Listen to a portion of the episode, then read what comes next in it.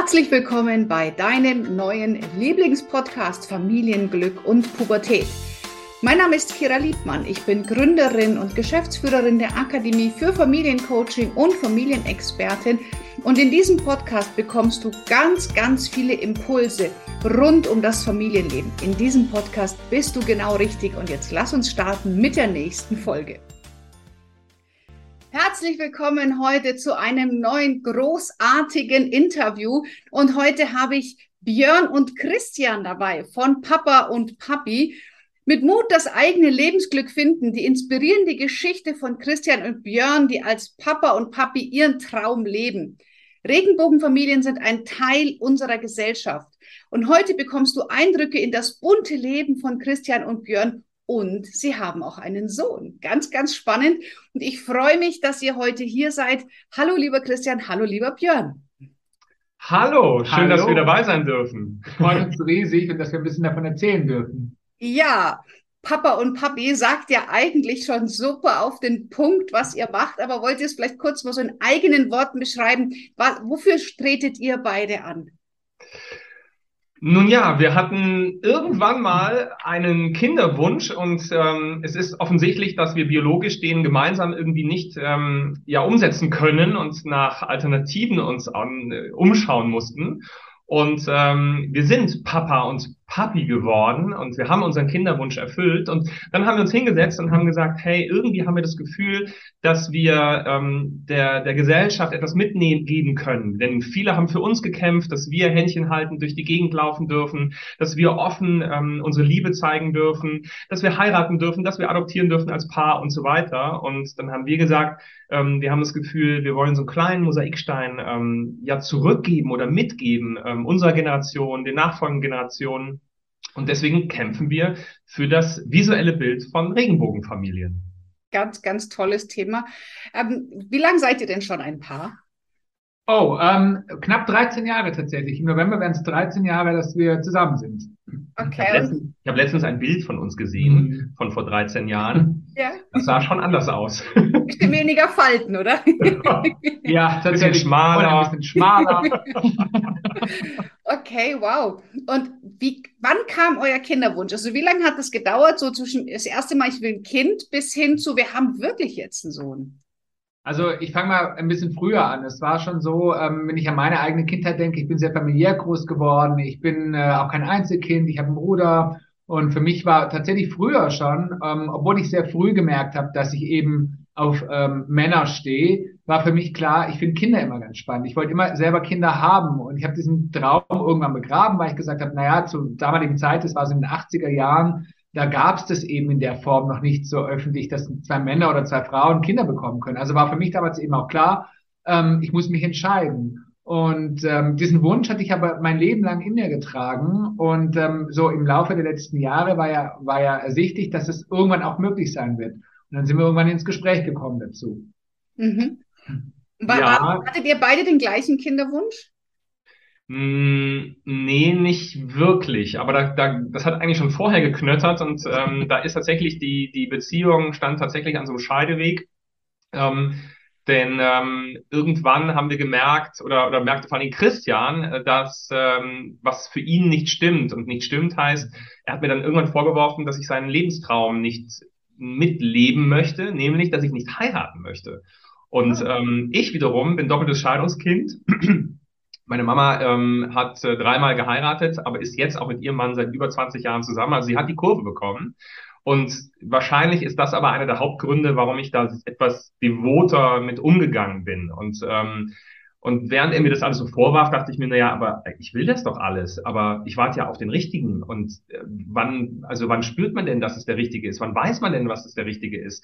Und ich habe dann irgendwie gemerkt, okay, worauf wartest du eigentlich noch? Und ähm, das Gras ist ja woanders im Zweifelsfall nicht grüner. Das sieht zwar manchmal so aus, aber wenn du dann die Betriebszugehörigkeit wächst, ähm, dann irgendwann ne, kommen bist trotzdem da, die bist Themen. Bist du einfach auf deiner Grasseite geblieben, ne? genau. Und ähm, so, und dann ähm, war, war natürlich klar, ich habe den richtigen schon, schon lange an meiner Seite, aber ich war Babysitter der Stadt, ähm, ich habe Kinder geliebt, aber mit meinem Outing war irgendwie klar, das kann nicht also das kann ich vergessen. Ähm, ich werde kein, äh, also ich werde kein Kind bekommen, denn eben vor oh je, vor 24 Jahren war das da, ne, da gab es Patrick Lindner ähm, als prominentes Beispiel, ähm, der, der glaube ich aus dem Ausland adoptiert hat, ähm, aber das war einfach in der Gesellschaft noch nicht angekommen und ähm, deswegen war für mich klar, nee, geht nicht. Und Christian hat das eigentlich wieder aktiviert und ähm, heute ist es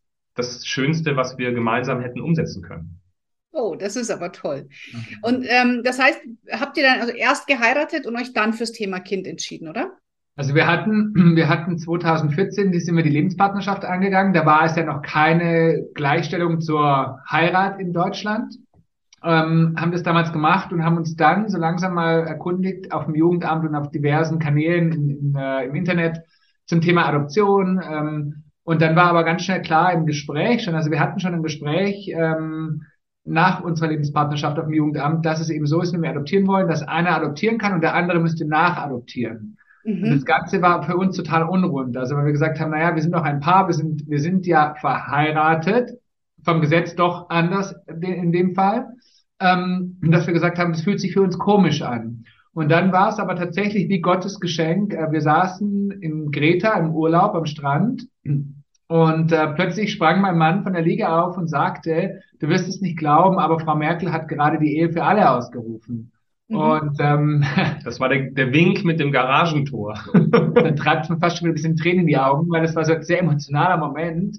Ähm, und wir sind tatsächlich nach Hause geflogen. Ähm, und mein Mann war, wenn man ihn kennt, er setzt sich was in den Kopf und setzt es um und war relativ schnell hier auf der Gemeinde. Er hat gesagt, hallo, wir brauchen ganz schnell einen Termin, wir müssen nochmal heiraten, weil wir möchten adoptieren. Mhm. Und ähm, genauso haben wir es gemacht. Ich weiß noch, unsere, unsere, unsere Heirat dann sozusagen, also die, off, die offizielle Ehe, wenn man es so nennen darf. Die Umwandlung. Die Umwandlung hieß es, hieß es damals, genau. Äh, wir wurden, wurden umgewandelt.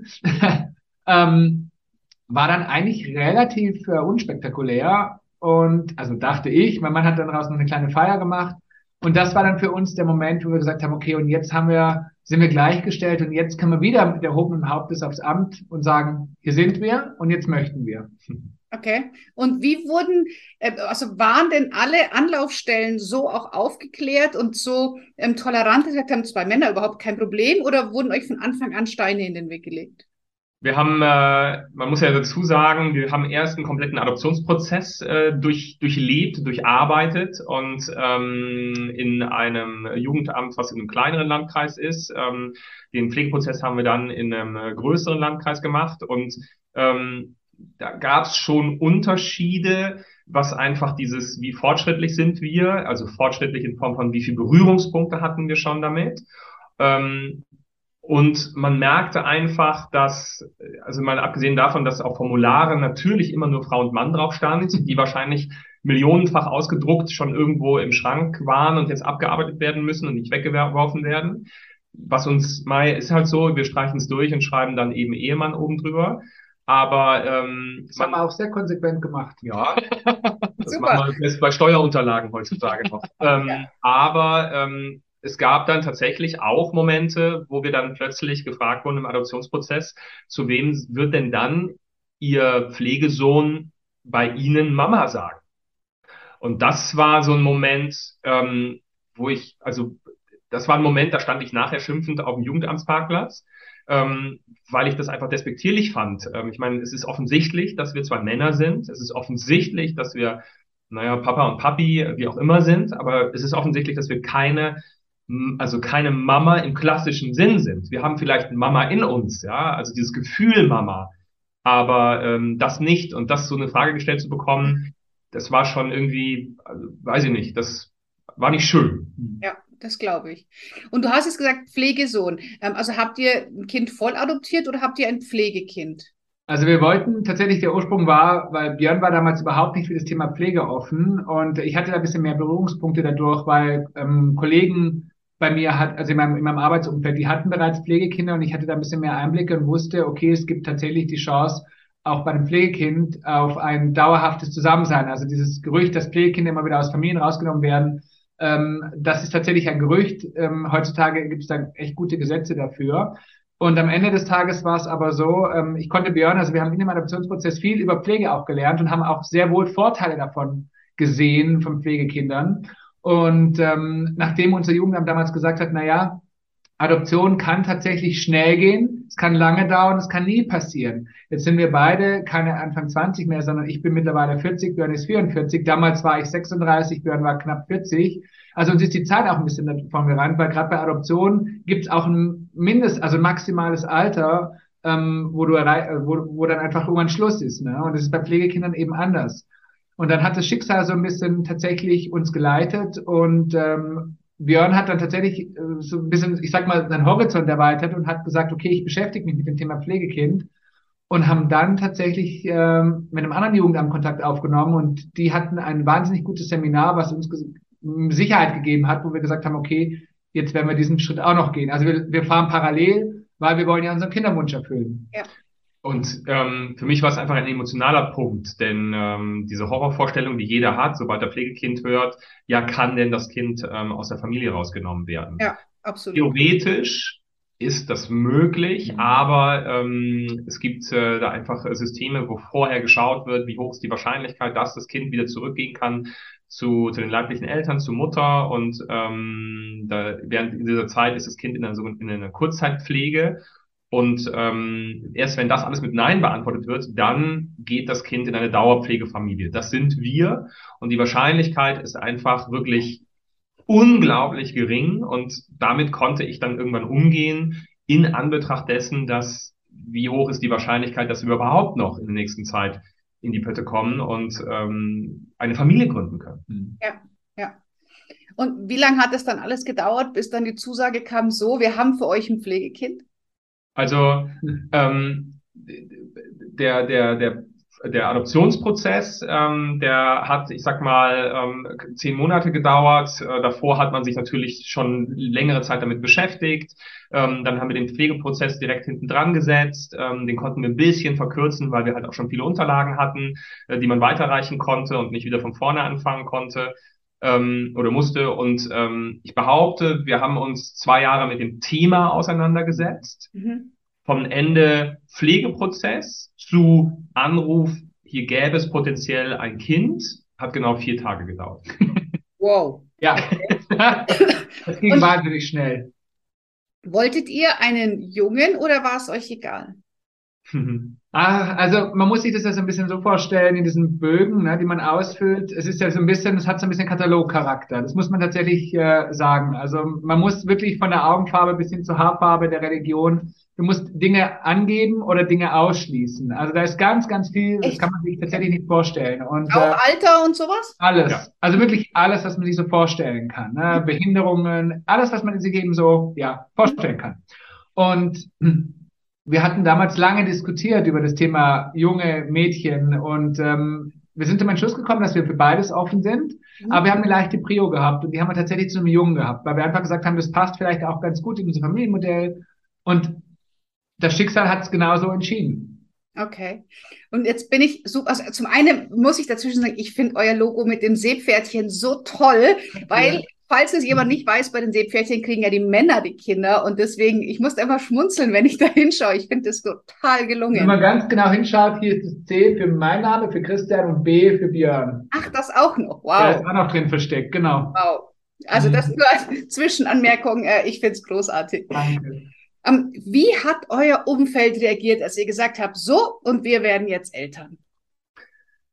Uh, also overall sehr, sehr positiv. Ähm, und trotzdem sind einige darüber gestolpert, weil wir natürlich bis dahin, ähm, wir waren so die zwei schwulen, ähm, schwulen Jungs, äh, die ihr Leben genossen haben, ähm, die durch die Welt gechattet sind, ähm, die sich ne, beide in, in ähm, gehobenen Positionen ähm, lange in ihren Branchen arbeitend, äh, Christian ähm, in der Luftfahrt, äh, ich beim Fernsehen und ähm, also so ein so ein Genießerleben, ne? Was kostet die Welt, wenn wir jetzt irgendwie wollen einen neuen großen Fernseher, dann kaufen wir uns den neuen großen Fernseher. Und ähm, so kannte man uns.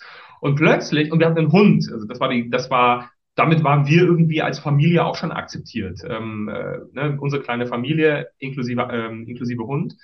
Und dann kommen wir plötzlich mit dieser Kindernummer um die Ecke und man merkte einfach, dass einige wirklich stolperten, so nach dem Motto, und dann kamen tatsächlich auch Sätze wie, ähm, seid ihr euch sicher, ähm, ihr habt doch so ein tolles Leben, warum wollt ihr euch denn äh, ein Kind ans Bein binden? Also das kam schon, ähm, das kam schon im Nachhinein einfach unglaubliche Sätze, weil hat ja nichts mit uns da drin zu tun. Ne? Ich also, glaube, viele haben uns einfach auch gar nicht am Anfang versucht ernst zu nehmen, weil es war ja immer noch, also es ist tatsächlich erst vier, fünf Jahre her der Prozess oder fast sechs, aber trotzdem war es immer noch so, können wirklich zwei Männer ein Kind bekommen. Ne? Also auch im Freundeskreis. Unsere engen Freunde, die haben uns begleitet, die waren natürlich sehr euphorisch, aber nichtsdestotrotz, also so ein Prozess ist ja auch nicht nur positiv. Ne? Also man hat auch Rückschläge, man hat auch Momente, wo man sagt, ist das wirklich der richtige Moment? Man teilt es mit seinen engsten Leuten. Ja. Und ähm, da gab es tatsächlich Menschen, die skeptisch waren. Aber am Ende, wo, denn, wo, dann, wo wir dann gesagt haben, es ist soweit, sind alle eigentlich ausgeflippt. Und habt ihr auch, ja, Entschuldigung. Man kann zum Beispiel auch ähm, sagen, deine Eltern, ähm, äh, die sind ausgeflippt, meine Eltern, meine Mama ähm, ist nicht ausgeflippt. Ähm, und das, da bin ich sehr drüber gestolpert. Wir haben da ähm, sehr lange auch im Nachhinein darüber gesprochen. Ähm, und ich dann schon so eine Bockigkeit bekam und sagte, weißt du, wäre ich jetzt eine Frau und hätte gesagt, ich bin schwanger, dann hätten, wären alle ausgeflippt und alles wäre super. Jetzt komme ich um die Ecke ähm, und plötzlich ist so, ein, so eine Stille auf der anderen Seite. Und sie ist einfach drüber gestolpert, weil sie, als ich mich geoutet habe, ähm, einen Haken dahinter gemacht hat, dass sie keine Oma wird. Und ähm, plötzlich komme ich dann äh, 20 Jahre später um die Ecke und sage, Achtung, ähm, wir kriegen ein Kind. Ähm, damit musste auch sie erstmal emotional tatsächlich ähm, erstmal umgehen. Ja, absolut. Das kann ich verstehen. Aber freut sie sich denn jetzt? Also ja, riesig. Also und da reden wir auch nicht mehr über Leiblichkeit und Nichtleiblichkeit. Ja. Ähm, das ist überhaupt kein Thema. Ja. Ähm, also dass die, ne, die, das meine Mama die beste Oma auf dieser Welt. Also tatsächlich, äh, meine Kinder haben auch einen Erzeuger und einen Vater und das ist nicht die gleiche Person. Also das gibt's, glaube ich, in jedweder Paarkonstellation. Ja. Bei Vater bist du nicht durch Zeugung, Vater bist du durch Sein. Ja, und da, das finde ich äh, ganz, ganz toll. Ja, genau. genau. Liebe genau. macht es aus und nicht am Ende des Tages ja. das Geben. Genau, absolut. Und hattet ihr denn im Freundeskreis, Bekanntenkreis, sag ich mal, eine Frau, die euch ein bisschen an die Hand genommen hat, so einfach mal klassisch Handgriffe gezeigt oder äh, ein paar Ängste besprochen oder sowas? Habt ihr aber, euch da ausgetauscht? Du kannst gleich antworten, aber das ist ja schon ein sehr stereotypischer Ansatz. Also warum muss es denn eine Frau sein, die uns quasi Handgriffe und Co. zeigt? Weil meistens die Frauen doch eher den, mehr Umgang mit Kindern oder Babys haben. Also habt ihr überhaupt, also ich habe gleich gefragt, wie alt ist denn euer Sohn, als er zu euch gekommen ist? Der war ein Jahr alt ein Jahr alt. Ja, aber das ist ja doch meistens die Frauen, die am meisten Umgang haben. Deswegen liegt es ja nahe, dass äh, eher auch Frauen das vielleicht schneller zur Hand haben als ein Mann. Ich muss sehr lachen, weil diese, also das passiert eben, das ist total normal. Wir sind überhaupt ja. nicht böse, wir finden es eher lustig. Ähm, und genau deswegen machen wir das ja auch hier tagtäglich, ja. ne, mit Papa und Papi. Ja. Ähm, nein, wir hatten natürlich, also wir haben einen sehr großen Freundes- und Bekanntenkreis und da sind sehr viele Frauen darunter, unter anderem, wie gesagt, unsere Mamas haben uns natürlich auch mit an die Hand genommen.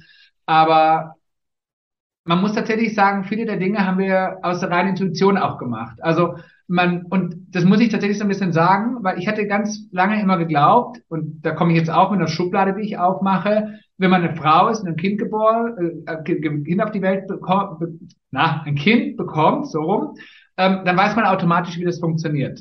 Man weiß, wie, wie eine Flasche funktioniert, man weiß, genau. was das Kind braucht. Mhm. Ich habe ganz schnell gelernt, dass es Irrglaube ist. Ja. Und nichts anderes ist es bei uns beiden auch gewesen. Und wir haben einfach, wir haben, wir haben das getan, was unsere Intuition und was unser Gefühl gesagt hat. Wir haben das Kind angeschaut und wir haben, wir haben uns in die Augen geschaut und haben gemerkt, okay, ähm, das ist jetzt gerade das Richtige. Und wenn es dann mal wirklich so war, was weiß ich, wenn er jetzt mal Husten hatte oder einen starken Schnupfen, klar haben wir mal die, die haben wir mal die Schwiegermama, also Björns Mama angerufen, die auch noch aus dem Bereich Klinik kommt und sagt, du, was gibt's denn da noch für Hausmittelchen oder so? Aber zum Großteil haben wir tatsächlich uns immer auf unser Gefühl verlassen und das ja. hat echt geholfen. Und ich glaube, das ist bei, bei Müttern, also bei biologischen Müttern, nichts anderes. Absolut, wollte ich gerade sagen. Also das, was du meintest, dass viele Frauen das Gefühl haben, so, ich kriege ein Kind und dann ist mir Gott gegeben, irgendwie das Wissen in den ja. Kopf hineingefallen. Das glauben ja ganz, ganz viele und das ist ja auch total Quatsch. Ich meine, ich, ich habe hab das auch geglaubt. Ich war vollkommen hilflos, als du mir gesagt hast, so, jetzt wickel mal dein Kind. Ich sage, oh, nee, ich habe keine Ahnung wie. Ne?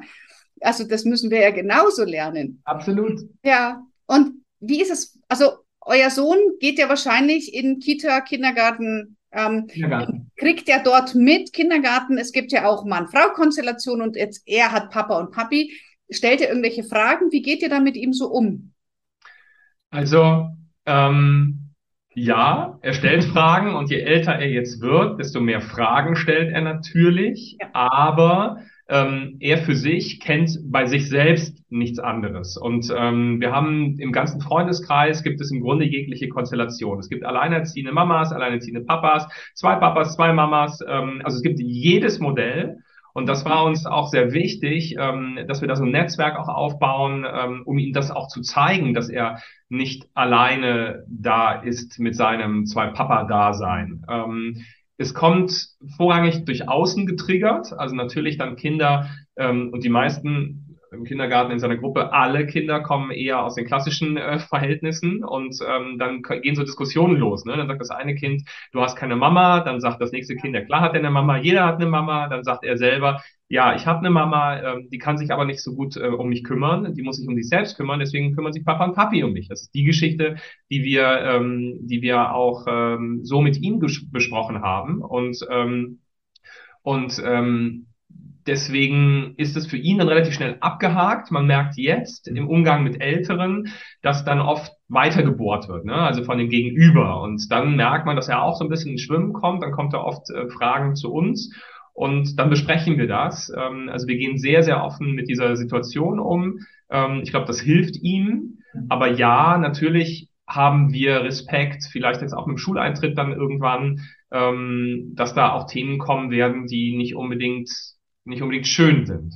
Ja. Was uns halt unglaublich wichtig ist und ähm, das ist auch etwas, was, was wir ganz oft gefragt werden. Wir gehen sehr transparent mit dem Thema um, weil am Ende des Tages ähm, es gibt eine Mutter und dieser Mutter sind wir unglaublich dankbar, weil sie hat unseren Sohn geboren am Ende des Tages. Und warum soll man etwas verschönigen? Unser Sohn soll nicht in einer, in einer Blase aufwachsen, zu, zu glauben, dass er jetzt in meinem oder in, in Björns Bauch war. Ich finde, das ist ein fa falscher Ansatz. Es ist wichtig, transparent damit umzugehen. Wo ja. komme ich her? Gerade auch das Thema Wurzel. Ne? Was, ist meine, was ist meine Herkunft?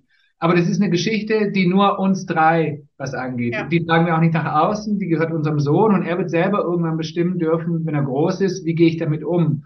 Ähm, ja. Wir versuchen es jetzt und da haben wir uns auch sehr gut beraten lassen von wirklich von, von Menschen, die sich damit auskennen. Wie erzählt man sowas kindgerecht und was ist zu viel, was ist zu wenig? Weil am Ende des Tages, ähm, es ist eine Geschichte und wir wussten das von vornherein, dass es irgendwann auf uns zukommt. Das ist im Übrigen in anderen Familienkonstellationen genau das Gleiche. Wenn jetzt ähm, ein Partner verstirbt, wenn das Kind sehr jung ist, etc. Also es ist nicht nur bei Homosexuellen so im Zweifelsfall. Und ich finde, da ist einfach eine Begleitung und eine, eine gewisse Ehrlichkeit unfassbar wichtig.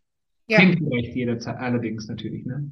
Natürlich. Aber wenn man halt zum Beispiel gerade die ganzen Kinderbücher oder Filme oder so anschaut, genau. die sind halt unfassbar Stereotype. Ja, da gibt's kein Alleinerziehend oder da gibt's Mama, Papa und vielleicht noch die böse Stiefmutter am Ende. Gibt es jetzt immer mehr tatsächlich? Ja, ja es gibt jetzt echt mhm. einige Bücher, Gott sei Dank, die genau dieses Thema aufgreifen. Ähm, gerade in den, also wir machen jetzt seit knapp vier Jahren Instagram und tatsächlich, wo wir angefangen haben, gab es, glaube ich, ein Buch, von dem wir wussten.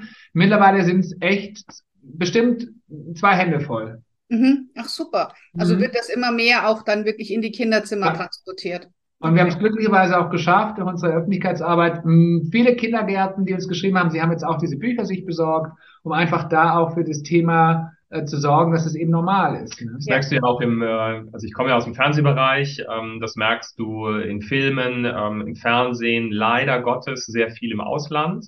Ähm, bei uns ist es immer noch, ist die Diversität an sich im Fernsehen ähm, noch ganz, ganz verhalten und ähm, da sind die Fernsehmacher also unglaublich langsam eigentlich. Ähm, aber es kommt auch da immer mehr, dass eben Ne, früher hast du irgendwie zwei Homosexuelle in den Film reingesetzt, weil es lustig war und weil das ja so bunte Vögel sind. Ähm, und dieses Bild hat sich Gott sei Dank auch mhm. gewandelt. Und da konnten auch wir und da können wir auch bis heute drüber lachen. Aber natürlich bildet es nicht die Realität ab. Und ähm, auch da merkst du, dass das immer mehr verwässert, ähm, dass da immer mehr auch eben ähm, solche auch Regenbogenfamilien, ne, also homosexuelle Paare in einer völligen Normalität, die sie normalerweise auch leben, ähm, eben integriert werden. Mhm. Ja, ja, ich denke, das wird ja auch immer mehr was, äh, sagt man, ganz normales, weil es ist ja völlig egal, ob man sich in einen Mann oder eine Frau verliebt. Also das ändert ja nichts an einem Charakter. Und ich glaube, dass merken ja zum Glück immer mehr Menschen.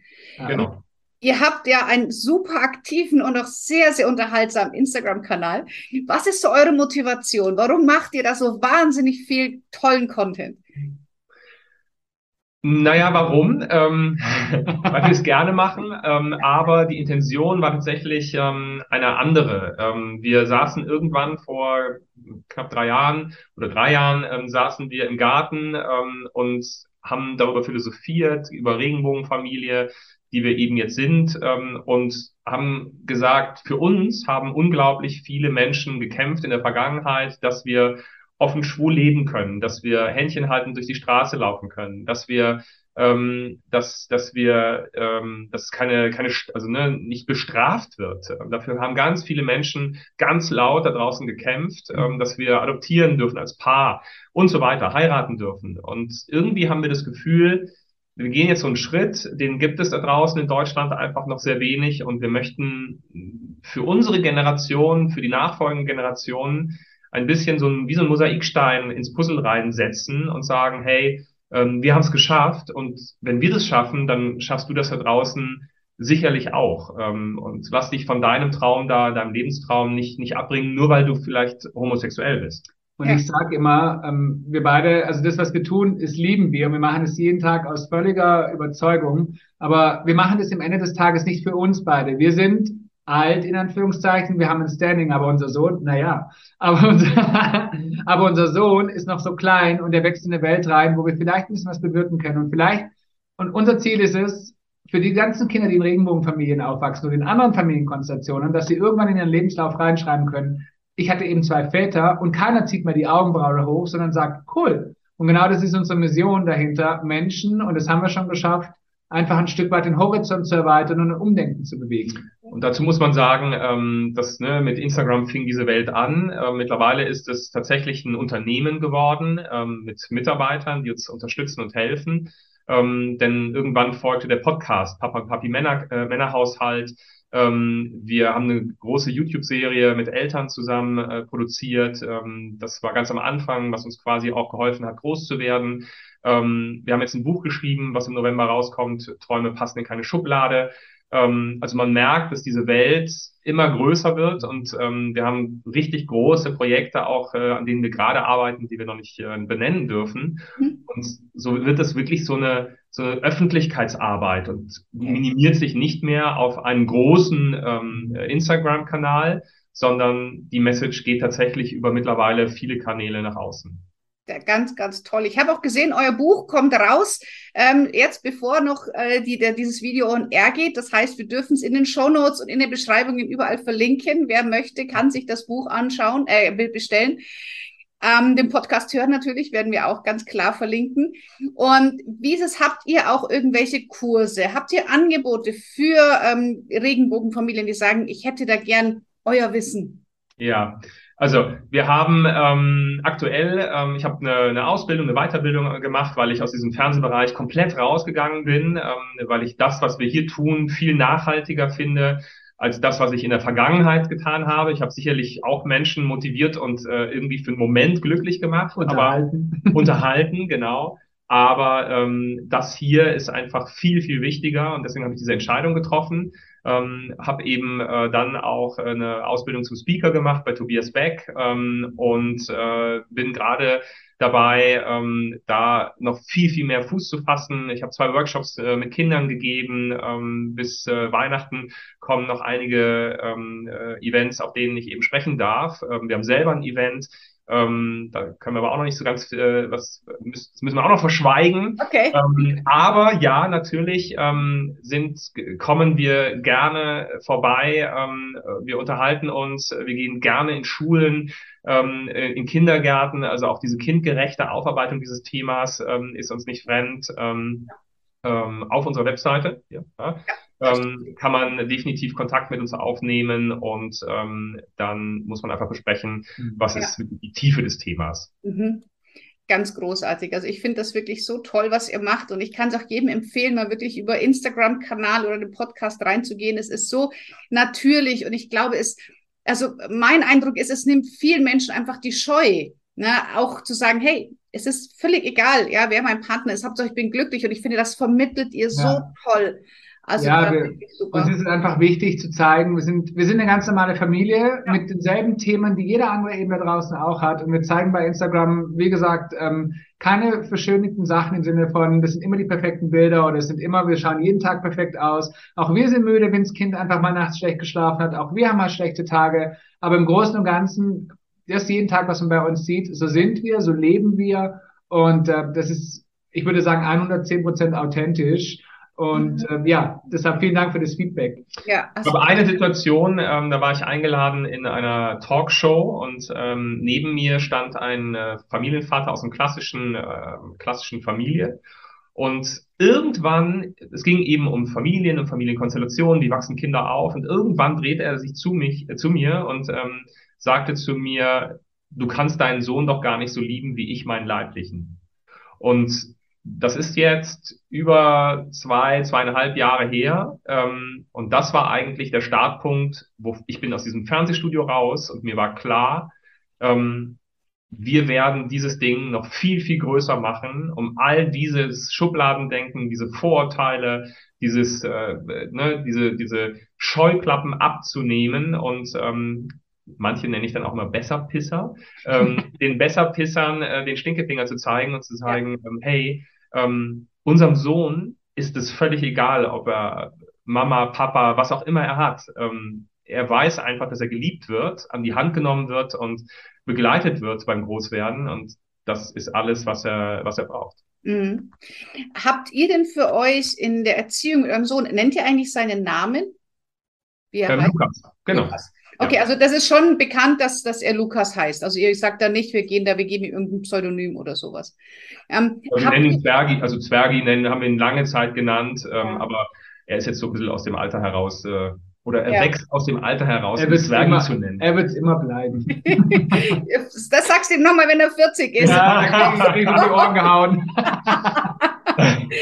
ähm, aber äh, also habt ihr für euch irgendwie gesagt, okay, ähm, beim Lukas, ich möchte gern diese Aufgabe übernehmen und ich die oder macht ihr alles gemeinsam? Weil, also in klassischen Familien, also heißt klassisch, also in, in Vater-Mutter-Familien ist es ja so, mhm. dass Mutter und Vater doch getrennte, sag ich mal, Aufgaben fürs Kind haben. Habt ihr das, macht ihr das intuitiv? Habt ihr das irgendwie abgesprochen?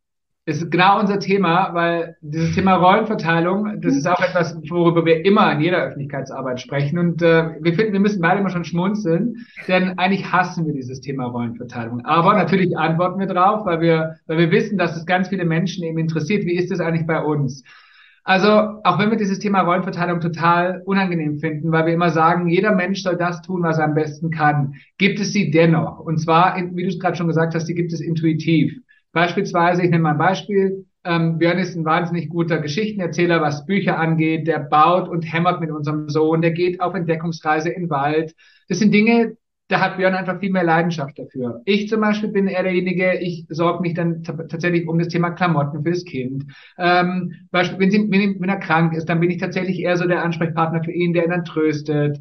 Ähm, also da gibt's dann schon eine Rollenverteilung. Aber man muss tatsächlich sagen, ein Stück weit hat auch dieses Kind sich die Rollenverteilung so ausgesucht. Also wir sind nicht hingegangen und haben gesagt, so, ich bin jetzt die Krankenschwester und du bist Bob der Baubär, sondern ähm, das hat sich auch ein Stück weit unser Sohn selber so rausgesucht. Ich glaube, das Kinder spüren sowas.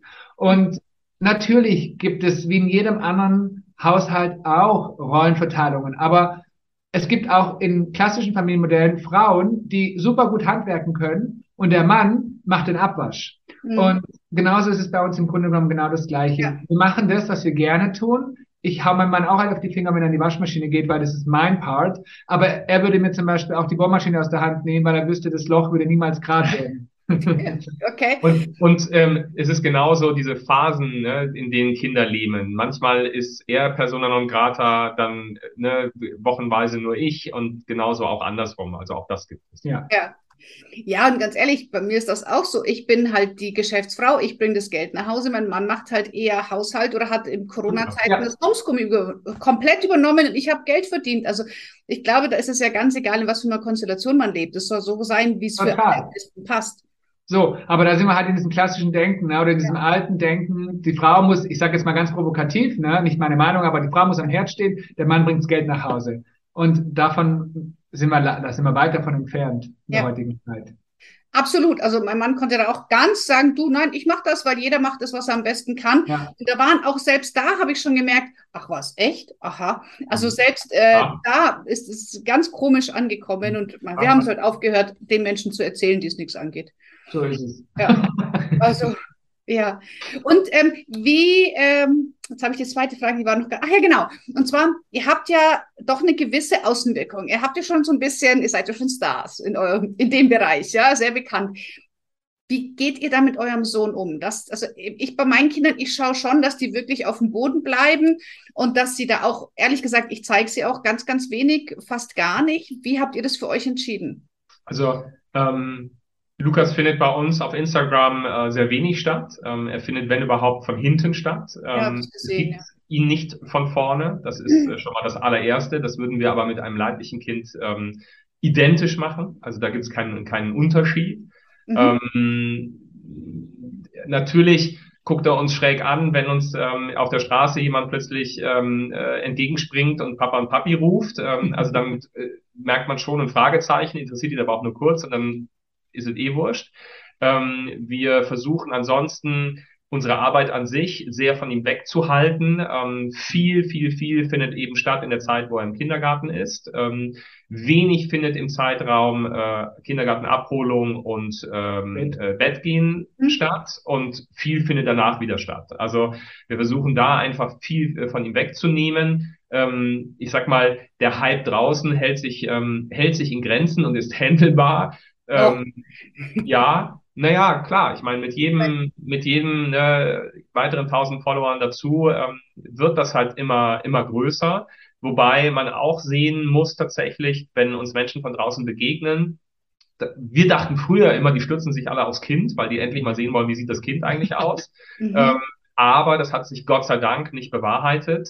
Ähm, da gibt es einen kurzen Blick, aber am Ende ist das Interesse, sich mit uns auszutauschen, ähm, viel, viel größer. Und das ist ja das, was wir erreichen wollen mit der ganzen Geschichte. Uns geht es nicht darum, unseren Sohn zu präsentieren, ähm, so wie das viele andere da draußen in der Öffentlichkeit bei Instagram vor allen Dingen auch tun. Ähm, bei uns würde nie, also bei uns fand ähm, äh, Windel weglassen nicht statt, äh, Töpfchen gehen und äh, Klo gehen nicht, ähm, Krankheiten finden nicht statt, ähm, Krankheiten finden aber auch wenig, ähm, wenn wir krank sind, wenig irgendwie äh, da draußen statt. Ich glaube, das ist nicht das, was was alle sehen wollen. Ähm, sie wollen sicherlich sehen, dass auch bei uns mal diskutiert wird, dass es vielleicht auch mal Streit gibt. Ähm, und ja, natürlich auch, wir sind mal krank. Und ja, wir haben auch mal schlechte Laune. Aber darüber hinaus muss man da, glaube ich, auch bei der Neg Negativität nicht gehen. Dafür gibt es genug negative Sachen da draußen. Das stimmt und das macht es ja so äh, auch so erfrischend, euch zuzuschauen. Das ist authentisch, aber halt einfach nicht übertrieben in die eine Richtung und nicht übertrieben Genau. polarisierend in die Genau. andere Richtung. Mhm. Okay.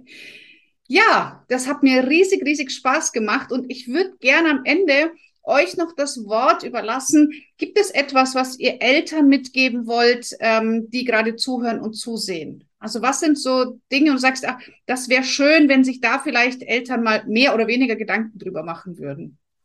Mein Mann stößt mich gerade an. Ja, du, kannst, du, kannst, du darfst gerne anfangen. Ich, ich habe meinen Satz schon, aber du darfst gerne Okay. Ähm, naja, ich meine, was haben wir gemacht, als Lukas zu uns gezogen ist? Ähm, wir haben ganz, und ich war in der Elternzeit damals, ähm, ich habe ganz viel für Präsenz gezeigt. Ich habe ganz viel gezeigt, guck mal, wir sind nicht, ähm, wir laufen nicht glitzerpupsend mit Einhornkostümen durch, äh, durchs Dorf. Ähm, wir, wir sind ganz normale Jungs und ähm, macht eure Schubladen wieder auf und lasst uns da rausgucken. Das war mir unglaublich wichtig. Warum? Um eben Lukas diesen Druck zu nehmen, dass der immer angestiert wird und ah, das der hat's doch mit, mit den zwei Papas. Mhm. Ähm, das war mir total wichtig. Und ähm, wenn ich dann sehe, wie Eltern ihre Kinder begleiten äh, beim Großwerden, dann wäre mir eines ganz, ganz wichtig. Und das hilft sicherlich allen kommenden Generationen an homosexuellen Kindern oder Jugendlichen, Menschen, die dann einfach merken, ähm, ich stehe auf selbe Geschlecht. Ähm, da gibt es einen Satz, der eigentlich dieses komplette Kinder- oder Jugendlichenleben verändern kann. Nämlich, wir sind beide aufgewachsen mit den Sätzen, wenn du mal eine Freundin mit nach Hause bringst. Und alle Mädels sind so aufgewachsen mit, wenn du mal einen Freund mit nach Hause bringst. Mhm. Wir werden, das erzählen wir jetzt noch nicht und noch lange nicht, hoffentlich, also wir sollten erstmal Kind bleiben, ähm, aber wenn Lukas irgendwann um die Ecke kommt, dann werden wir ähm, definitiv so etwas nicht sagen, sondern dann werden wir sagen, wenn du mal einen Menschen mit nach Hause bringst und somit ähm, nimmst du diesen kompletten Druck deines Gegenübers, ähm, dass der dann sagen muss, nee, aber es ist ganz anders, als du das immer erzählt hast, äh, Papa, sondern ähm, er kann da mit ganz offenen ja ganz offen sein. Und ich glaube, ja. das verändert ganz, also dieser eine Satz verändert im Nachgang so unglaublich viel. Und das ist etwas, was ich äh, definitiv Eltern mitgeben möchte. Das ist sehr schön, wenn du jemanden nach Hause bringst, den du liebst. Und ich glaube, ja, dann ist es ja genau. egal. Mhm. Genau. Und nachdem, nachdem ich gerade gemerkt habe, dass wir tatsächlich 13 Jahre zusammen sind und viel miteinander dieses Thema betreuen, gibt es nichts mehr hinzuzufügen, weil genau denselben Intention hatte ich auch, das zu sagen. Deshalb, Björn hat alles gesagt. Vielen, vielen Dank, lieber Christian, lieber Björn, für dieses wahnsinnig inspirierende und motivierende Interview. Ähm, wir werden alles, ähm, alle eure Links natürlich äh, entsprechend auch verlinken und äh, macht weiter so. Ich finde das ganz großartig und es macht riesig Spaß, euch zuzuschauen. Vielen, vielen Dank von Herzen. Dankeschön. Danke.